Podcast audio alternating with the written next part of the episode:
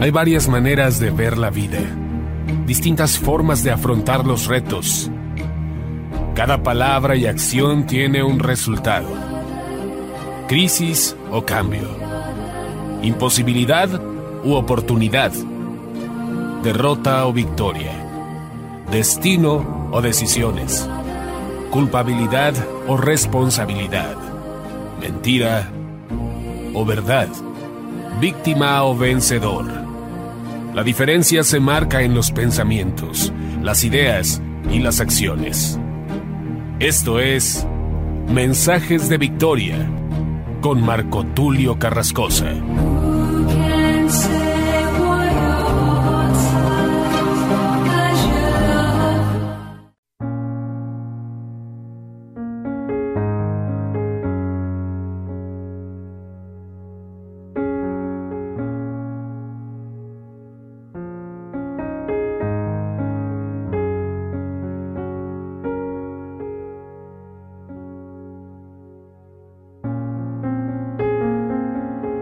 Bendiciones a todos, qué alegría poderles saludar nuevamente a través de la radio, a través de internet y poder llegar hasta ustedes para compartirles el poderoso mensaje de la palabra de Dios. Hoy voy a compartirles un mensaje poderoso, un mensaje reflexivo, un mensaje de motivación, pero sobre todo un mensaje que nos tiene que llevar a hacer conciencia acerca de nuestras decisiones. A este mensaje, al episodio número 15, lo he titulado el fruto de bendición versus el fruto de maldición. Tú decides, yo decido, nosotros decidimos qué fruto queremos llevar, un fruto de bendición o un fruto de maldición. Voy a compartirte en este mensaje lo que nos enseña Deuteronomio 28, lo que habla la escritura, lo que Dios quiere darnos, sus promesas, sus bendiciones, pero también la consecuencia por el pecado, la consecuencia por tomar malas decisiones. De todo esto te voy a hablar hoy, así que es importante que te enfoques a escuchar, que prestes atención, porque necesariamente Dios quiere que podamos analizar, es necesario reflexionar en nuestros caminos, que analicemos si lo que estamos haciendo nos está llevando a un lugar de bendición o a un lugar de maldición. Es fácil saberlo, hay que hacer un diagnóstico, hay que observar, me está yendo bien, me están funcionando los proyectos, hasta ahora las cosas están bien o están mal. ¿Qué está pasando en mi vida? ¿Mi cosecha es una cosecha de frutos buenos o de frutos malos? Porque la escritura dice claramente que Dios no puede ser burlado. Lo que sembremos, eso también cosecharemos. Sin embargo, la cosecha es en base a la semilla, en base a la siembra. ¿Qué estás sembrando y qué estás cosechando? ¿Cómo estamos cosechando hasta el día de hoy? De esto te voy a compartir el día de hoy, de este mensaje, Deuteronomio 28, el fruto de bendición versus el fruto de maldición. Antes de adentrarnos a este pasaje y poder reflexionar acerca de esto tan importante que Dios pone en nuestro camino, el camino del bien, el camino del mal, el fruto de bendición, el fruto de maldición, lo bueno, lo malo, etc. Antes de eso, quiero que prepares tu corazón. Quiero que le pidas a Dios que hable a tu mente, que hable a tu corazón, a tu alma, a tu entendimiento, que puedas recibir este mensaje como un mensaje de parte de Dios para escapar de esas maldiciones. Si tú ya te encuentras en un lugar de maldición, en un lugar donde desafortunadamente a causa de tus errores, a causa de malas decisiones, has venido cosechando maldad, has venido cosechando impiedad, has venido cosechando fracaso, es ahí donde tienes que pararte. Es ahí donde tienes que hacer un diagnóstico. Como en el caso de las personas que comen alimentos no nutritivos. Hay gente que acostumbra a comer comida chatarra. Comer papas fritas, hamburguesas, tacos. Bueno, en el caso de México comemos tacos. Allá en Estados Unidos podríamos decir que las hamburguesas pueden ser uno de los alimentos más comunes. Las pastas. Comidas que no tienen muchos nutrientes y tienen altos contenidos calóricos. La gente está comiendo y comiendo y disfruta. Sin embargo, un día tiene la azúcar elevada o tiene la presión alta y comienza a sentirse mal. La persona no sabe por qué o al menos tiene sospechas. Entonces va con el médico, se hace un diagnóstico y el médico le dice, sabe, usted tiene triglicéridos altos, usted tiene un alto nivel de azúcar, usted tiene un alto nivel de colesterol y es por esto que usted está teniendo estos padecimientos. Además de que la persona come comida chatarra, no hace ejercicios y por si fuera poco, no duerme bien. Es ahí donde se hace el diagnóstico, pero el médico le da buenas noticias. Sabe, está en el limítrofe alto de triglicéridos, de colesterol, de glucosa, pero todavía no tiene una afectación mayor, es decir, no tiene diabetes, no tiene algún problema cardíaco, pero sabe, está en el limítrofe alto, puede todavía resolver su problema. Es ahí donde la persona entonces comienza a llevar dietas y, y hay gente que decide cambiar de manera radical su alimentación. ¿Para qué haber esperado hasta ese momento cuando pudo haberlo cambiado antes? ¿Para qué esperar hasta la situación límite en su vida para decidir un cambio? Mucha gente, yo conozco gentes, conozco personas que les diagnosticaron algún problema de salud a causa de la alimentación y entonces deciden ya no comer como comían antes. Si se comen un huevo, en este caso lo piden solamente con claras, piden claras de huevo. Ya no comen tortillas, ya no comen pan, ya no comen azúcares y entonces tienen un cambio radical en la alimentación. ¿Por qué? Porque no se cuidaron, porque esperaron hasta el último momento para comenzar a hacer una dieta. Como aquella persona que quiere bajar 30 kilos en dos meses.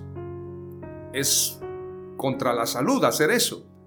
Los boxeadores lo hacen y muchos boxeadores cuando bajan esos kilos se exponen a perder en una pelea.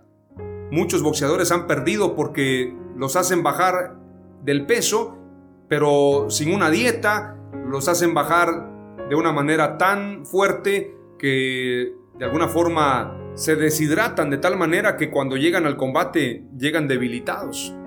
Hay otros que suben de peso se ponen a comer antes de pelear. Si tienen una semana y tienen que subir 4 kilos, entonces comienzan a comer muchas calorías para poder pesar exactamente lo que les están pidiendo. Pero es más grave para los boxeadores bajar de peso, para los que no están acostumbrados a estar en ese peso, que subir, porque subir tal vez, si no es tanta la diferencia, van a conservar todavía un cierto nivel de rapidez para poder enfrentarse a este boxeador con el que van a pelear. Por ejemplo, Juan Manuel Márquez, cuando lo iban a enfrentar al Canelo Álvarez, el Canelo Álvarez le dijo que Juan Manuel subiera a su mismo pesaje. Y Juan Manuel Márquez, que es un campeón en México también, le pidió al Canelo Álvarez que bajara a su peso. Ninguno de los dos se puso de acuerdo porque para ambos sería un riesgo una pelea en ese sentido. Subir en ese peso para Juan Manuel Márquez sería un riesgo, bajar al peso de Juan Manuel por parte del Canelo sería un riesgo.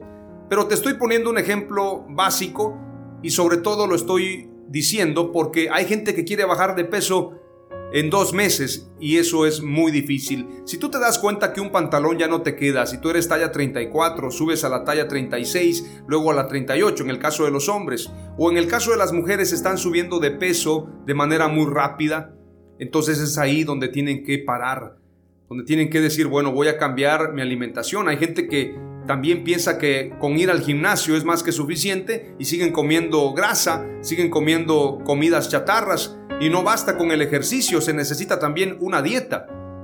Entonces, cada acción trae una consecuencia y para cambiar tenemos que comenzar a hacerlo ya.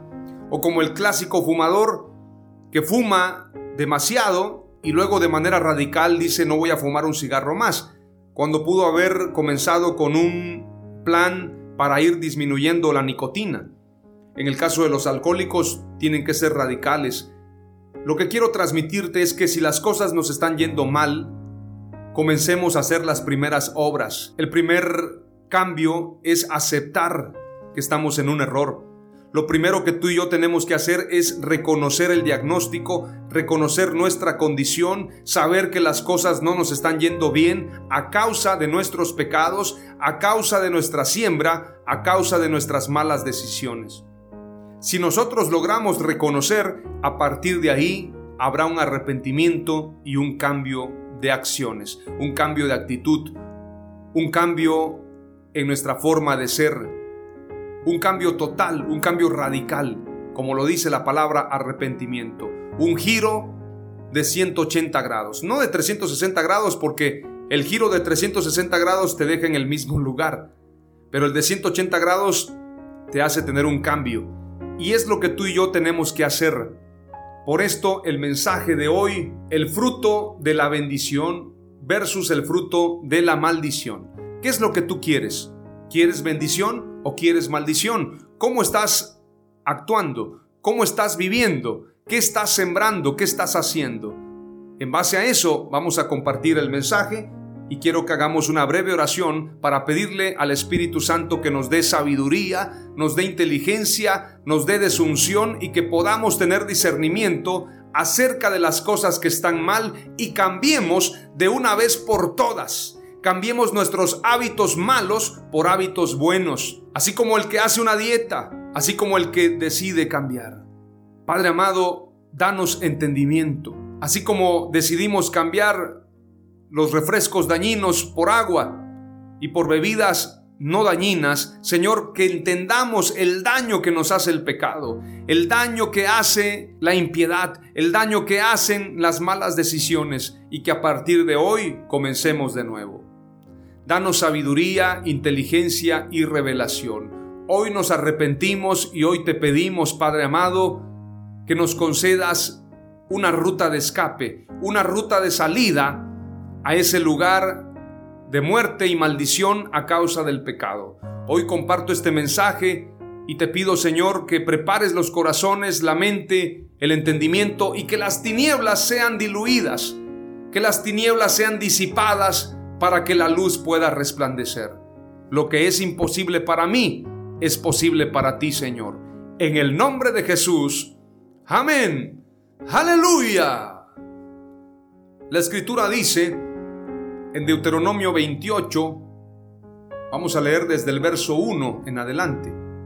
Este pasaje hace concordancia con Levítico 26, verso 3 al 13 y Deuteronomio 7, verso 12 al 24. Leemos y estudiamos, pero sobre todo analizamos lo que voy a compartirte hoy. Acontecerá que si oyeres atentamente la voz de Jehová tu Dios, para guardar y poner por obra todos sus mandamientos que yo te prescribo hoy, también Jehová tu Dios te exaltará sobre todas las naciones de la tierra, y vendrán sobre ti todas estas bendiciones y te alcanzarán si oyeres la voz de Jehová tu Dios. Bendito serás tú en la ciudad y bendito tú en el campo. Bendito el fruto de tu vientre, el fruto de tu tierra, el fruto de tus bestias, la cría de tus vacas y los rebaños de tus ovejas. Bendita serán tu canasta y tu arteza de amasar. Bendito serás en tu entrar, bendito en tu salir. Jehová derrotará a tus enemigos que se levanten contra ti por un camino saldrán contra ti y por siete caminos huirán de delante de ti. Jehová te enviará su bendición sobre tus graneros y sobre todo aquello en que pusieres tu mano, y te bendecirá en la tierra que Jehová tu Dios te da. Te confirmará Jehová por pueblo santo suyo, como te lo ha jurado, cuando guardares los mandamientos de Jehová tu Dios y anduvieres en sus caminos y verán todos los pueblos de la tierra que el nombre de Jehová es invocado sobre ti y te temerán. Y te hará Jehová sobreabundar en bienes, en el fruto de tu vientre, en el fruto de tu bestia y en el fruto de tu tierra, en el país que Jehová juró a tus padres que te había de dar. Te abrirá Jehová su buen tesoro, el cielo para enviar la lluvia a tu tierra en su tiempo, y para bendecir toda obra de tus manos, y prestarás a muchas naciones, y tú no pedirás prestado. Te pondrá Jehová por cabeza y no por cola, y estarás encima solamente y no estarás debajo. Si obedecieres los mandamientos de Jehová tu Dios que yo te ordeno hoy, para que los guardes y cumplas, y si no te apartares de todas las palabras que yo te mando hoy, ni a diestra ni a siniestra, para ir tras dioses ajenos y servirles. Qué poderoso pasaje el que estoy leyendo. Qué interesante entender y reflexionar acerca del plan de bendición para nosotros, acerca de lo que Dios quiere darnos, acerca del plan maravilloso de Dios para ti, para mí y para todos aquellos que somos sus hijos. Acontecerá que si oyeres atentamente la voz de Jehová tu Dios, este es un momento para escuchar la voz de Dios. Esto que está pasando en el mundo, la situación global, la situación en tu país, todo lo que está sucediendo tiene que llevarnos a un entendimiento espiritual prestar atención a la voz de Dios. ¿Qué es lo que Dios quiere decirnos en medio de tanto caos, en medio de tantas situaciones difíciles? Dios nos dice hoy, presta atención para guardar y poner por obra todos mis mandamientos que yo te prescribo hoy. Porque Dios quiere exaltarnos, Dios quiere bendecirnos, Dios quiere llevarnos a un lugar de paz, a un lugar de pastos verdes, a un lugar de tranquilidad. Si has estado corriendo lleno de problemas, lleno de angustias, lleno de aflicción, si has acudido a un lugar o a otro en espera de encontrar esa respuesta, esa solución, esa sanidad. Si tú me estás escuchando y sabes que has generado proyectos, has buscado hacer negocios, pero pareciera que los proyectos no logran consolidarse. Pareciera que todo lo que trabajas al momento de recibir la cosecha no la recibes como tú esperabas. ¿Qué es lo que está pasando entonces? En México recientemente se empezó a hablar de una sequía. Mucha gente sabe que hay sequía en muchos estados del país. En otros países hay problemas económicos, recesión problemas de inseguridad, problemas de enfermedad en medio de una pandemia global. Hay tantas problemáticas que se están dando en el mundo, pero es cuando Dios está hablando a nuestro corazón y nos dice, escucha atentamente mi voz porque yo quiero bendecirte. Si tú guardas y pones por obra mis mandamientos que yo te prescribo hoy, yo también te exaltaré sobre todas las naciones de la tierra. Este pasaje es para leerlo o para recitarlo en una toma de protesta, para que el gobernante, el presidente, quien va a tomar posesión, entienda que la bendición solamente llegará si nosotros atendemos la voz de Dios y guardamos la palabra para ponerla por obra. Es una ley espiritual. Lo que tú y yo sembramos, eso vamos a cosechar. Muchas veces clamamos a Dios por misericordia, clamamos a Dios por justicia, clamamos a Dios porque haya derecho, clamamos a Dios porque haya paz, porque haya sanidad, porque haya prosperidad. Sin embargo, no hemos cambiado nuestra siembra, no hemos cambiado nuestro actuar, nuestro proceder, no hemos cambiado nuestra conducta, nuestro estilo de vida, entonces nuestros pecados testifican contra nosotros, porque no nos hemos puesto a cuentas con Dios. Hemos puesto una barrera delante de Dios. Nuestros pecados están testificando delante de nosotros. Y si hay arrepentimiento, si nos volvemos a Dios, si cambiamos nuestra conducta, Dios es fiel, Él es misericordioso. Como dice la Escritura, si pecaremos, abogado tenemos para con el Padre, a Jesucristo el justo. Pero tiene que haber un cambio, tiene que haber una mentalidad diferente, tiene que haber un arrepentimiento. Tenemos que reconocer si estamos siendo fieles o infieles, si estamos siendo obedientes o desobedientes si estamos cosechando fruto de bendición o fruto de maldición. Como te ponía el ejemplo al inicio, las personas que comen comida chatarra no pueden esperar tener una vida saludable si su alimentación no es la adecuada. Las personas que consumen alcohol, las personas que están viviendo una vida disipada, las personas que se están pervirtiendo en el pecado, no pueden esperar bendición porque ellos mismos están sembrando en mal. Y aunque haya gente que piense que está bendecida, la bendición verdadera es la que da el Señor, la bendición que no añade consigo tristeza. Porque hay gente que tiene millones, hay gente que es multimillonaria, tiene grandes cuentas bancarias, tiene cuentas de ahorros, cuentas de inversión, son millonarios, tienen muchas propiedades, muchos carros, pero no tienen el don de disfrutar esas riquezas. Hicieron una encuesta, ¿quién era más feliz? Si el millonario o el trabajador. Si el millonario o el velador. El velador solamente cuidaba la entrada y la salida. El velador se preocupaba de cumplir con su tarea. El velador solamente esperaba cumplir con su horario para ir a su casa y ser feliz, para disfrutar de su esposa, para disfrutar de su familia. Sin embargo, el empresario no tenía descanso. Las cuentas bancarias, el controlar ese dinero, los flujos de dinero, las cuentas por pagar, pagarle el salario a sus trabajadores, las cobranzas, gente que no les ha pagado.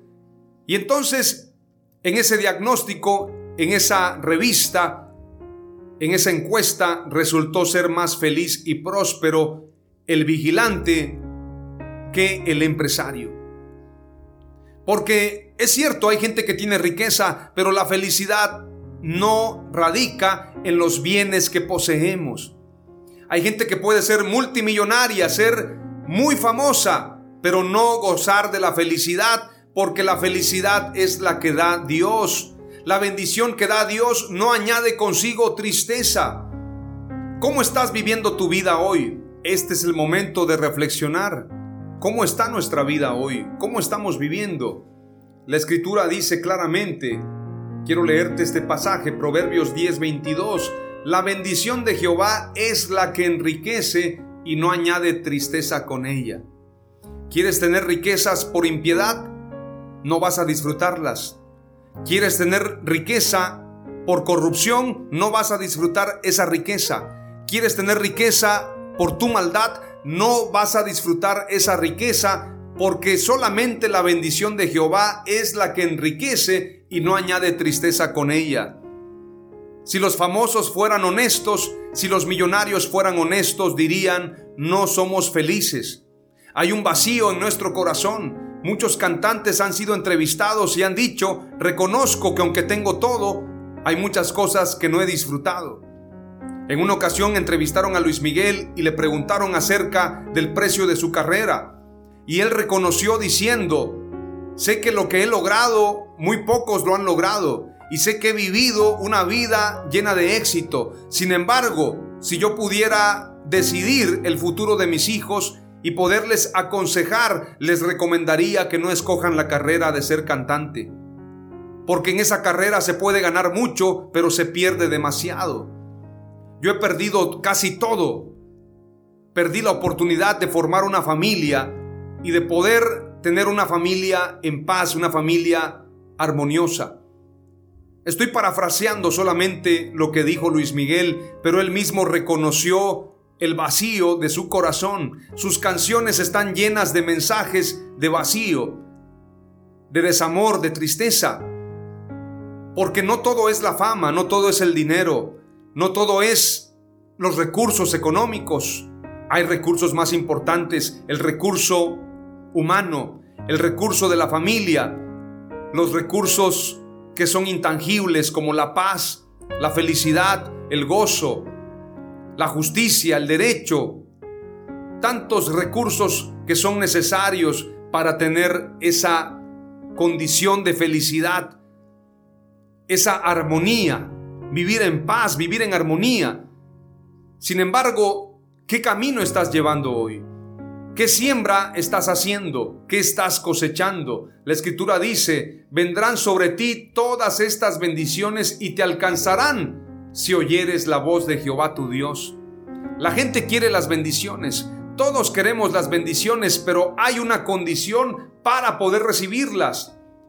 Acontecerá que si oyeres atentamente la voz de Jehová tu Dios, para guardar y poner por obra todos sus mandamientos para guardar y poner por obra todos sus mandamientos. Es decir, la bendición está a la mano, pero para esto tienes que guardar su palabra y obedecerla, es decir, ponerla por obra, y entonces la bendición estará ahí. Bendito serás tú en la ciudad y bendito tú en el campo. Bendito el fruto de tu vientre, el fruto de tu tierra y el fruto de tus bestias, la cría de tus vacas y los rebaños de tus ovejas. Bendita serán tu canasta y tu arteza de amasar. Es decir, serás bendito en la ciudad o en el campo, en el lugar donde te encuentres. En cualquier lugar serás bendición porque estás siendo fiel a Dios.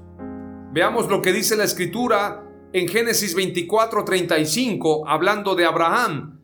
Y el Señor ha bendecido en gran manera a mi Señor, que se ha enriquecido y le ha dado ovejas y vacas, plata y oro, siervos y siervas, camellos y asnos. Génesis 26:12 Y sembró Isaac en aquella tierra y cosechó aquel año ciento por uno y el Señor lo bendijo.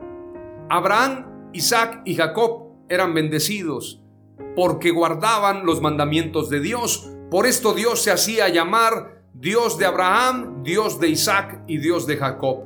Así se presentó Dios a Moisés. Veamos lo que dice Génesis 26:13.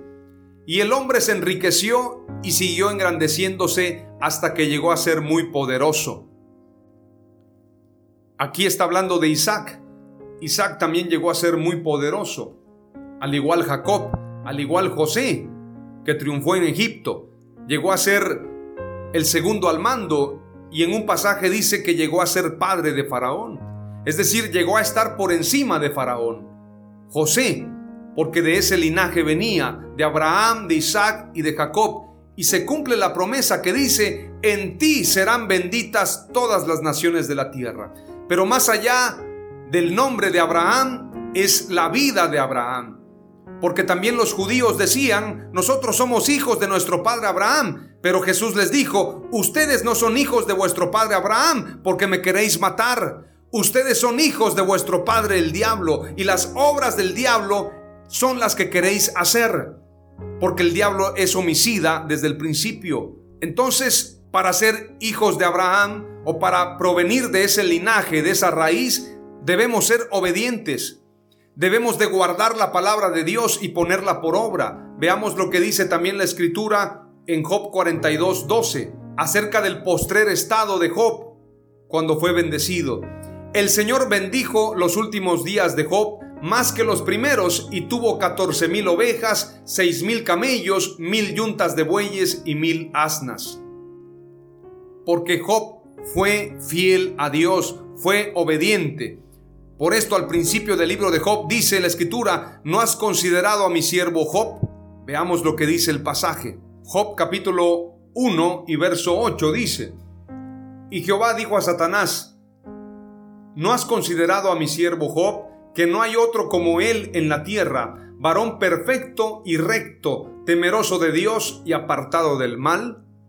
Es una pregunta y esto es poderoso porque la característica de Job es que era un varón perfecto, recto, temeroso de Dios y apartado del mal es decir, un hombre que guardaba y obedecía y ponía por obra la palabra de Dios. Estas promesas son fieles y verdaderas. ¿Quieres que te vaya bien en la vida? Lo único que tienes que hacer es escuchar la voz de Dios y ponerla por obra. Es lo único. No necesitas hacer otra cosa. No necesitas meterte en problemas. No necesitas quedar bien con alguien, adular a alguien. Solamente tienes que escuchar la voz de Dios y ponerla por obra. Veamos lo que dice la escritura en el Salmos capítulo 67 y verso 6. La tierra ha dado su fruto, Dios nuestro Dios nos bendice. Salmo 72, 16 dice, haya abundancia de grano en la tierra, en las cumbres de los montes, su fruto mecerá como los cedros del Líbano, y los de la ciudad florezcan como la hierba de la tierra. Eclesiastés 11:6 dice, porque habrá simiente de paz, la vid dará su fruto, la tierra dará su producto, y los cielos darán su rocío, y haré que el remanente de este pueblo herede todas estas cosas. Ese remanente es al que Dios le está hablando hoy. Los que dicen, yo no quiero vivir una vida en pecado, una vida alejada de Dios, una vida en la corrupción, en la maldad, en la impiedad. Quiero consagrarme a Dios. Para ustedes es esta palabra. La bendición de Dios es la que enriquece y no añade consigo tristeza. ¿Qué quieres vivir? ¿Bendición o maldición? ¿Qué es lo que tú anhelas? ¿Bendición para tu familia, para tus hijos? Lo que señala Deuteronomio capítulo 28, verso 1 al verso 14, eso es lo que tú quieres. Entonces tienes que guardar la palabra de Dios y ponerla por obra. Eso es lo único que tú tienes que hacer. La primera palabra clave es, si eres fiel y obediente a Dios, Él te exaltará. Él te levantará. Él te prosperará. Él te hará fructífero. Él te multiplicará. Él te bendecirá en todos los sentidos si solamente eres fiel y obediente a Él. Si eres fiel y obediente a Dios, Él te exaltará. Aleluya. Si escuchas la voz de Dios y guardas su palabra y pones por obra sus mandamientos, Dios te exaltará y te bendecirá. Dios ha determinado bendición para ti. Veamos lo que dice la escritura en números 23, verso 19 en adelante. Aunque voy a leer desde el verso 16, dice la escritura.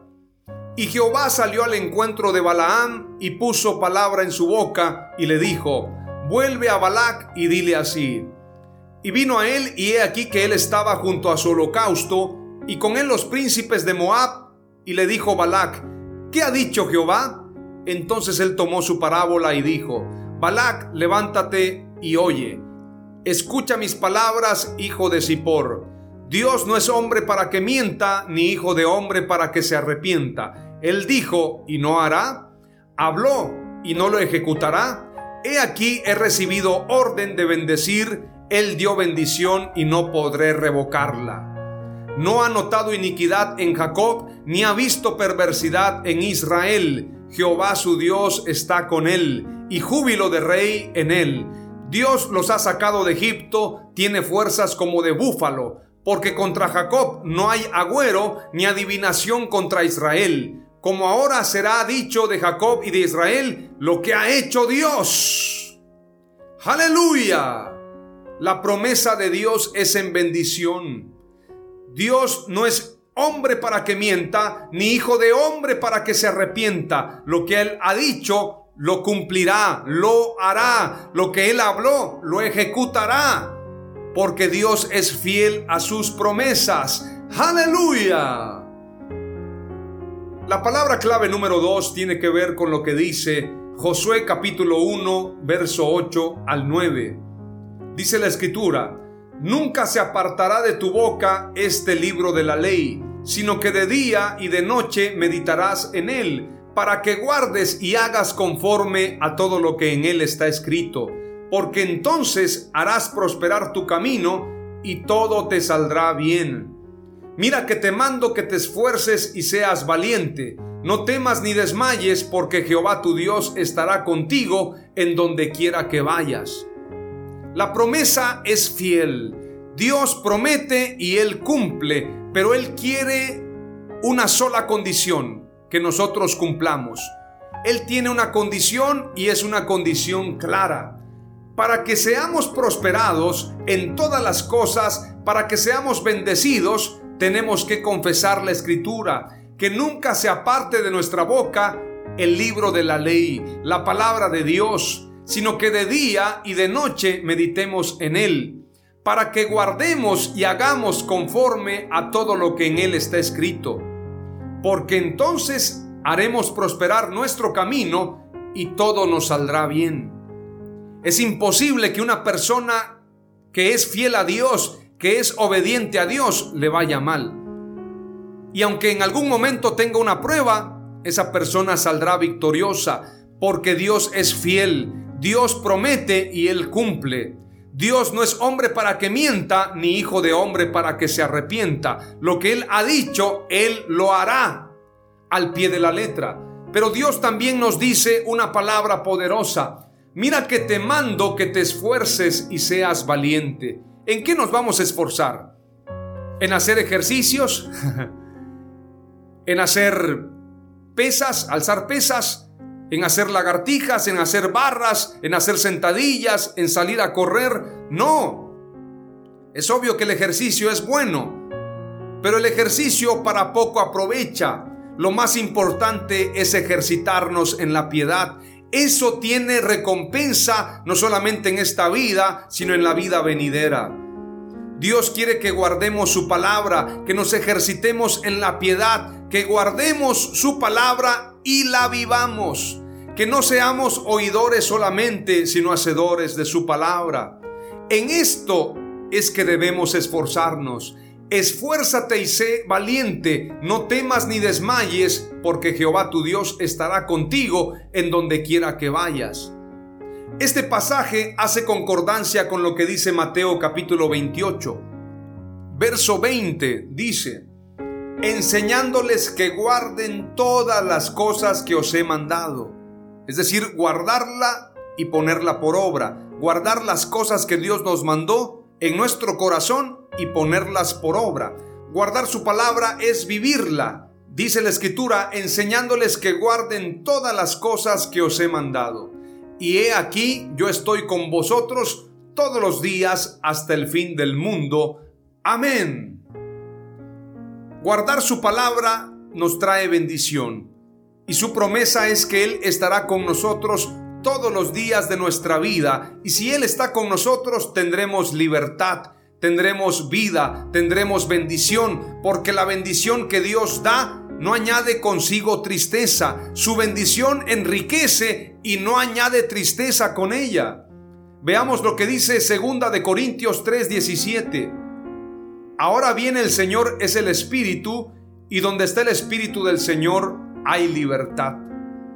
En otra versión dice, Ahora bien el Señor es el Espíritu y donde está el Espíritu del Señor, allí hay libertad.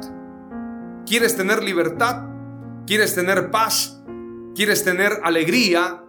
Tienes que buscar la presencia de Dios. Donde está el Señor, ahí hay libertad. El Señor es espíritu y los que le adoran en espíritu y en verdad es necesario que le adoren.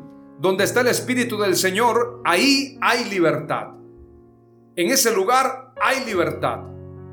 Es imposible que haya tristeza, que haya dolor, que haya pobreza, porque donde está el Señor, allí hay libertad. La palabra clave número dos que te comparto es la siguiente. Las bendiciones son fruto de la obediencia.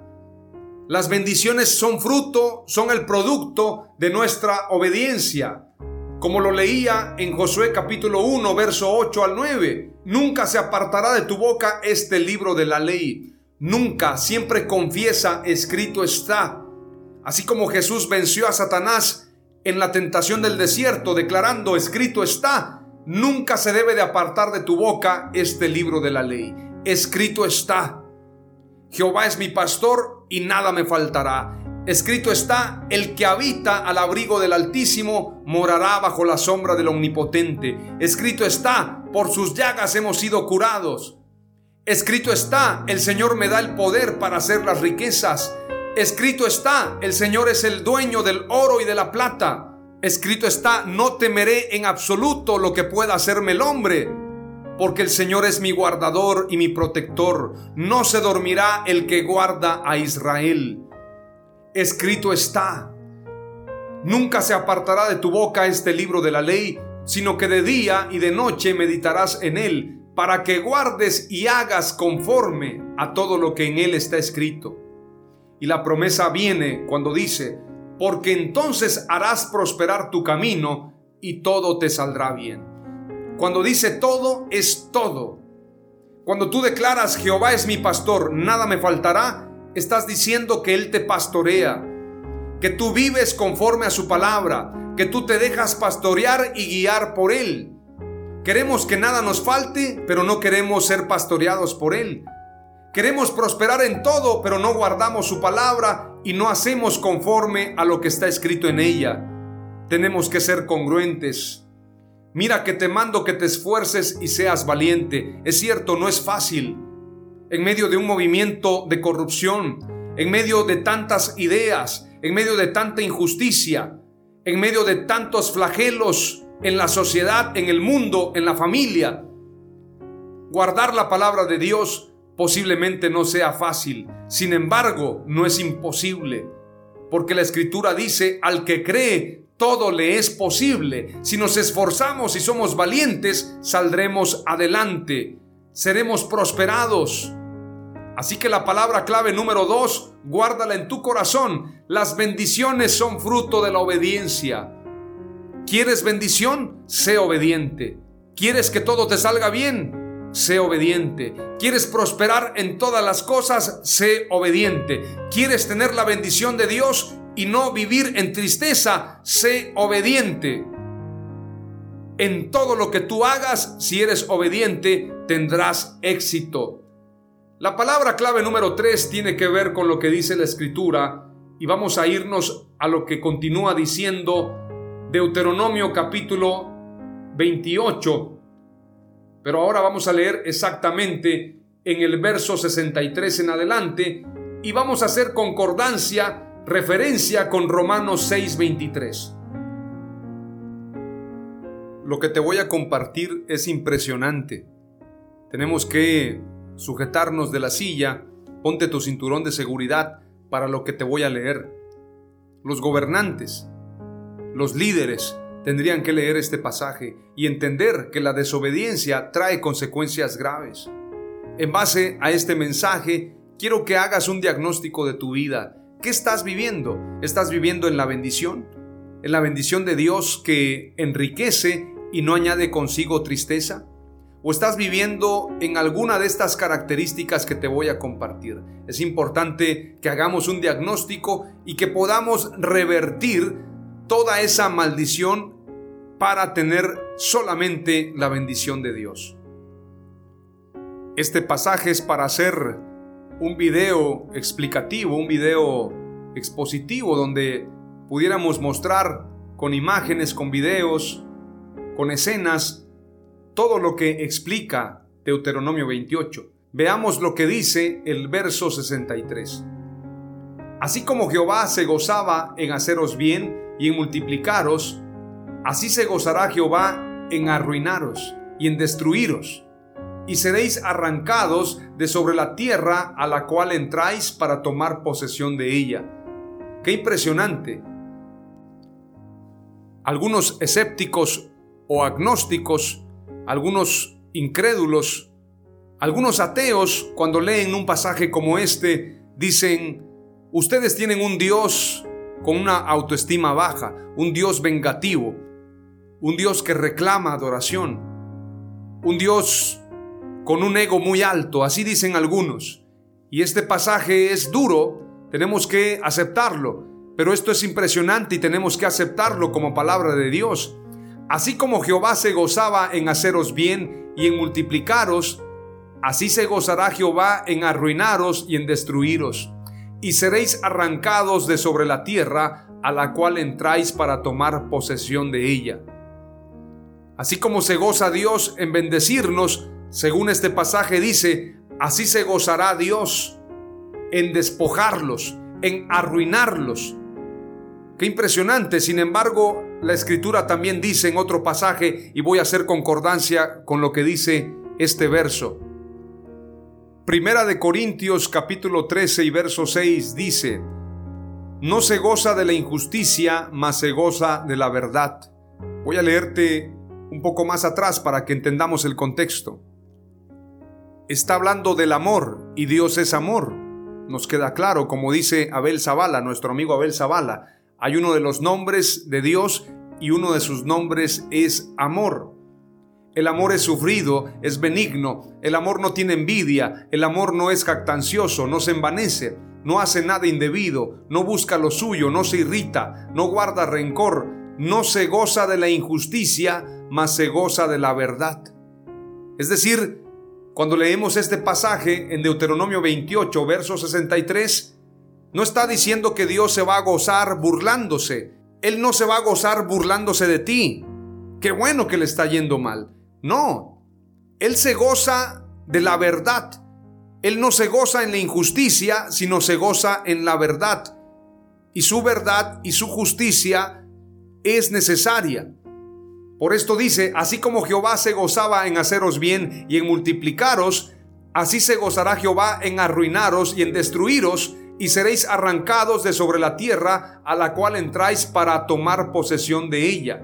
Pero este pasaje está siendo muy claro acerca de lo que Dios quiere para nosotros. Porque en el verso 15 del capítulo 28 dice, pero acontecerá si no oyeres la voz de Jehová tu Dios para procurar cumplir todos sus mandamientos y sus estatutos que yo te intimo hoy, que vendrán sobre ti todas estas maldiciones y te alcanzarán. Es decir, el verso 63 nos está diciendo que Dios se va a gozar en hacer justicia, él no se goza en la injusticia, sino se goza en la verdad. Pero si tú sembraste maldad, es justo que coseches maldad. Y no es que Dios se alegre con que te vaya mal, porque claramente dice la escritura también en Ezequiel 33, 11. Diles, vivo yo, declara el Señor Dios, que no me complazco en la muerte del impío, sino en que el impío se aparte de su camino y viva. Volveos, volveos de vuestros malos caminos, ¿por qué habéis de morir, oh casa de Israel? Dios quiere que nos arrepintamos, pero el verso 63, aunque pareciera duro, Dios se goza en aplicar la justicia. Si tú sembraste maldad, vas a cosechar maldad. No erréis, Dios no puede ser burlado. Lo que el hombre sembrare, esto cosechará. Y para hacer un diagnóstico tenemos que leer lo que dice exactamente el verso 15 en adelante. Leamos lo que dice la escritura. Pero acontecerá si no oyeres la voz de Jehová tu Dios para procurar cumplir todos sus mandamientos y sus estatutos que yo te intimo hoy, que vendrán sobre ti todas estas maldiciones y te alcanzarán. Maldito serás tú en la ciudad y maldito en el campo. Maldita tu canasta y tu arteza de amasar. Maldito el fruto de tu vientre, el fruto de tu tierra, la cría de tus vacas y los rebaños de tus ovejas. Maldito serás en tu entrar y maldito en tu salir. Y Jehová enviará contra ti maldición, quebranto y asombro en todo cuanto pusieres mano e hicieres, hasta que seas destruido y perezcas pronto a causa de la maldad de tus obras por las cuales me habrás dejado. Jehová traerá sobre ti mortandad hasta que te consuma de la tierra a la cual entras para tomar posesión de ella. Jehová te herirá de tisis, de fiebre, de inflamación y de ardor, con sequía, con calamidad repentina y con añublo, y te perseguirán hasta que perezcas. Y los cielos que están sobre tu cabeza serán de bronce, cielos cerrados. Y la tierra que está debajo de ti de hierro, no te volverá en bien la tierra es decir, tú sembrarás, pero no cosecharás, no tendrás respuesta de la tierra, será como sembrar en el desierto. Dará Jehová por lluvia tu tierra polvo y ceniza, de los cielos descenderán sobre ti hasta que perezcas. Jehová te entregará derrotado delante de tus enemigos, por un camino saldrás contra ellos y por siete caminos huirás delante de ellos, y serás vejado por todos los reinos de la tierra, y tus cadáveres servirán de comida a toda ave del cielo y fiera de la tierra, y no habrá quien las espante. Jehová te herirá con úlcera de Egipto, con tumores, con sarna y con comezón que no puede ser curada. Jehová te herirá con locura, ceguera y turbación de espíritu, y palparás a mediodía como palpa el ciego en la oscuridad, y no serás prosperado en tus caminos, y no serás sino oprimido y robado todos los días, y no habrá quien te salve. Te desposarás con mujer y otro varón dormirá con ella. Edificarás casa y no habitarás en ella. Plantarás viña y no las disfrutarás. Tu buey será matado delante de tus ojos y tú no comerás de él. Tu asno será arrebatado de delante de ti y no te será devuelto. Tus ovejas serán dadas a tus enemigos y no tendrás quien te las rescate. tus hijos y tus hijas serán entregados a otro pueblo, y tus ojos lo verán y desfallecerán por ellos todo el día, y no habrá fuerza en tu mano. El fruto de tu tierra y todo tu trabajo comerá pueblo que no conociste, y no será sino oprimido y quebrantado todos los días. Y enloquecerás a causa de lo que verás con tus ojos. Te herirá Jehová con maligna pústula en las rodillas y en las piernas, desde la planta de tu pie hasta tu coronilla, sin que pueda ser curado Jehová te llevará a ti y al rey que hubieres puesto sobre ti, a nación que no conociste ni tú ni tus padres, y allá servirás a dioses ajenos, al palo y a la piedra. Este pasaje tendrían que leerlo los presidentes. Y serás motivo de horror y servirás de refrán y de burla a todos los pueblos a los cuales te llevará Jehová. Sacarás mucha semilla al campo y recogerás poco, porque la langosta lo consumirá. Plantarás viña y labrarás, pero no beberás vino ni recogerás uvas, porque el gusano se las comerá. Tendrás olivos en todo tu territorio, mas no te ungirás con el aceite, porque tu aceituna se caerá. Hijos e hijas engendrarás, y no serán para ti, porque irán en cautiverio. Toda tu arboleda y el fruto de tu tierra serán consumidos por la langosta. El extranjero que estará en medio de ti se elevará sobre ti muy alto, y tú descenderás muy abajo. Él te prestará a ti y tú no le prestarás a Él. Él será por cabeza y tú serás por cola. Y vendrán sobre ti todas estas maldiciones y te perseguirán y te alcanzarán hasta que perezcas, por cuanto no habrás atendido a la voz de Jehová tu Dios para guardar sus mandamientos y sus estatutos que Él te mandó. Y serán en ti por señal y por maravilla y en tu descendencia para siempre. Por cuanto no serviste a Jehová tu Dios con alegría y con gozo de corazón, por la abundancia de todas las cosas, servirás por tanto a tus enemigos que enviare Jehová contra ti, con hambre y con sed y con desnudez y con falta de todas las cosas, y él pondrá yugo de hierro sobre tu cuello hasta destruirte Jehová traerá contra ti una nación de lejos, del extremo de la tierra que vuele como águila, nación cuya lengua no entiendas, gente fiera de rostro, que no tendrá respeto al anciano ni perdonará al niño. Y comerá el fruto de tu bestia y el fruto de tu tierra, hasta que perezcas y no te dejará grano, ni mosto, ni aceite, ni la cría de tus vacas, ni los rebaños de tus ovejas, hasta destruirte. Pondrá sitio a todas tus ciudades, hasta que caigan tus muros altos y fortificados en que tú confías. En toda tu tierra sitiará, pues todas tus ciudades y toda la tierra que Jehová tu Dios te hubiere dado. Y comerás el fruto de tu vientre, la carne de tus hijos y de tus hijas que Jehová tu Dios te dio, en el sitio y en el apuro con que te angustiará tu enemigo. El hombre tierno en medio de ti y el muy delicado mirará con malos ojos a su hermano y a la mujer de su seno y al resto de sus hijos que le quedaren. Qué impresionante, sigue diciendo el verso 55. Para no dar a alguno de ellos de la carne de sus hijos que él comiere por no haberle quedado nada, en el asedio y en el apuro con que tu enemigo te oprimirá en todas tus ciudades la tierna y la delicada entre vosotros, que nunca la planta de su pie intentaría sentar sobre la tierra, de pura delicadeza y ternura, mirará con malos ojos al marido de su seno, a su hijo, a su hija, al recién nacido que sale de entre sus pies, y a sus hijos que diere a luz, pues los comerá ocultamente, por la carencia de todo en el asedio y en el apuro con que tu enemigo te oprimirá en tus ciudades. Si no cuidares de poner por obra todas las palabras de esta ley que están escritas en este libro, temiendo este nombre glorioso y temible, Jehová tu Dios, entonces Jehová aumentará maravillosamente tus plagas y las plagas de tu descendencia, plagas grandes y permanentes y enfermedades malignas y duraderas y traerán sobre ti todos los males de Egipto, delante de los cuales temiste, y no te dejarán. Asimismo, toda enfermedad y toda plaga que no está escrita en el libro de esta ley, Jehová la enviará sobre ti hasta que seas destruido. Aún las que no están descritas, aún las que no están señaladas en este libro, aún esas plagas el Señor las enviará. Dice, asimismo, toda enfermedad y toda plaga que no está escrita en el libro de esta ley, Jehová la enviará sobre ti hasta que seas destruido. Y quedaréis pocos en número, en lugar de haber sido como las estrellas del cielo, en multitud, por cuanto no obedecisteis a la voz de Jehová tu Dios. Romanos 6:23 es claro. Porque la paga del pecado es muerte, mas la dádiva de Dios es vida eterna en Cristo Jesús. Verso 64 dice, y Jehová te esparcirá por todos los pueblos, desde un extremo de la tierra hasta el otro extremo, y allí servirás a dioses ajenos que no conociste tú ni tus padres, al leño y a la piedra. Y ni aun entre las naciones descansarás, ni la planta de tu pie tendrá reposo, pues allí te dará Jehová corazón temeroso, y desfallecimiento de ojos y tristeza de alma.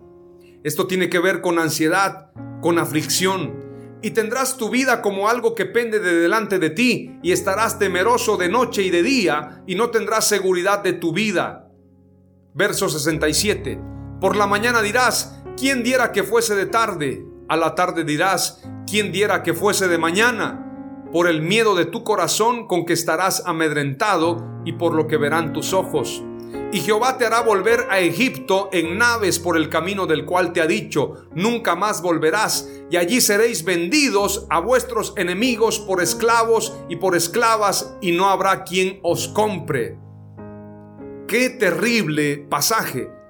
Tenemos que tener en cuenta que estas son las condiciones, estas son las consecuencias por el pecado, por la impiedad. La palabra clave número 3 es la siguiente. El fruto de la desobediencia es muerte. La palabra clave número 4 tiene que ver con una palabra de ungüento, con una palabra de sanidad. A pesar de lo que dice el verso 68, y Jehová te hará volver a Egipto en naves por el camino del cual te ha dicho nunca más volverás, es decir, volver a la esclavitud. Egipto representa pecado, Egipto representa esclavitud, Egipto representa a Satanás. La escritura dice, y allí seréis vendidos a vuestros enemigos por esclavos y por esclavas, y no habrá quien os compre. Sin embargo, Jesús nos compró a precio de sangre. Jesús rompió con esas maldiciones en la cruz del Calvario y quiere darnos vida y vida en abundancia. Primera de Corintios 6:20 dice, pues por precio habéis sido comprados, por tanto, glorificad a Dios en vuestro cuerpo y en vuestro espíritu, los cuales son de Dios. Primera de Pedro, verso 18 del capítulo 1 dice, sabiendo que fuisteis rescatados de vuestra vana manera de vivir, la cual recibisteis de vuestros padres, no con cosas corruptibles como oro o plata, sino con la sangre preciosa de Cristo, como de un cordero sin mancha y sin contaminación ya destinado desde antes de la fundación del mundo, pero manifestado en los postreros tiempos por amor de vosotros, y mediante el cual creéis en Dios, quien le resucitó de los muertos y le ha dado gloria para que vuestra fe y esperanza sean en Dios. Jesús nos redimió y la palabra redención significa comprar de nuevo. Él nos compró de nuevo, Él nos volvió a adquirir a precio de sangre. Ahora tenemos la oportunidad de elegir. Como dice Deuteronomio capítulo 30, y te recomiendo que leas todo Deuteronomio 30. Sin embargo, te voy a leer solamente el verso 11 al verso 16 y con esto termino. Este mandamiento que hoy te ordeno cumplir no es demasiado difícil para ti, ni se halla lejos. No está en el cielo como para que digas, ¿quién subirá por nosotros al cielo y nos lo traerá para que lo escuchemos y lo cumplamos? Tampoco está al otro lado del mar, como para que digas, ¿quién cruzará el mar por nosotros y nos lo traerá para que lo escuchemos y lo cumplamos? A decir verdad, la palabra está muy cerca de ti, está en tu boca y en tu corazón para que la cumplas. Está en tu boca y en tu corazón para que la cumplas. Fíjate bien, hoy he puesto delante de ti la vida y el bien, la muerte y el mal. Lo que yo te mando hoy es que ames al Señor tu Dios, que vayas por sus caminos y que cumplas sus mandamientos, sus estatutos y sus decretos, para que vivas y seas multiplicado y para que el Señor tu Dios te bendiga en la tierra de la cual vas a tomar posesión. Aleluya. Dios quiere que seas obediente y Él te va a dar la tierra en posesión y Él te va a dar vida y Él te va a dar sanidad y Él te va a dar paz y nadie te podrá hacer frente porque Dios estará contigo todos los días de tu vida. La palabra clave número cuatro es el poder elegir está en nosotros. Hoy decidimos, ¿queremos vida o queremos muerte? ¿Queremos bendición o queremos maldición? Hoy tienes la decisión. Hoy decide entregarle tu vida a Jesús. Decídelo con todo tu corazón y te será firme. Las cuatro palabras clave son, si eres fiel y obediente a Dios, Él te exaltará. Las bendiciones son fruto de la obediencia. El fruto de la desobediencia es muerte. El poder elegir está en nosotros. Oramos a Dios. Padre amado, te damos gracias en el nombre de Jesús. Hoy hemos declarado lo que dice tu palabra en Deuteronomio 28, pero también hemos hecho un compromiso, como lo dice Deuteronomio 30. Hemos decidido amar y caminar en tus caminos, amarte y bendecirte, guardar tu palabra, guardar tus mandamientos, tus estatutos y tus decretos, para que vivamos y seamos multiplicados y para que tú nos bendigas en la tierra a la cual vamos a poseer. Te damos gracias y decimos, amén, aleluya.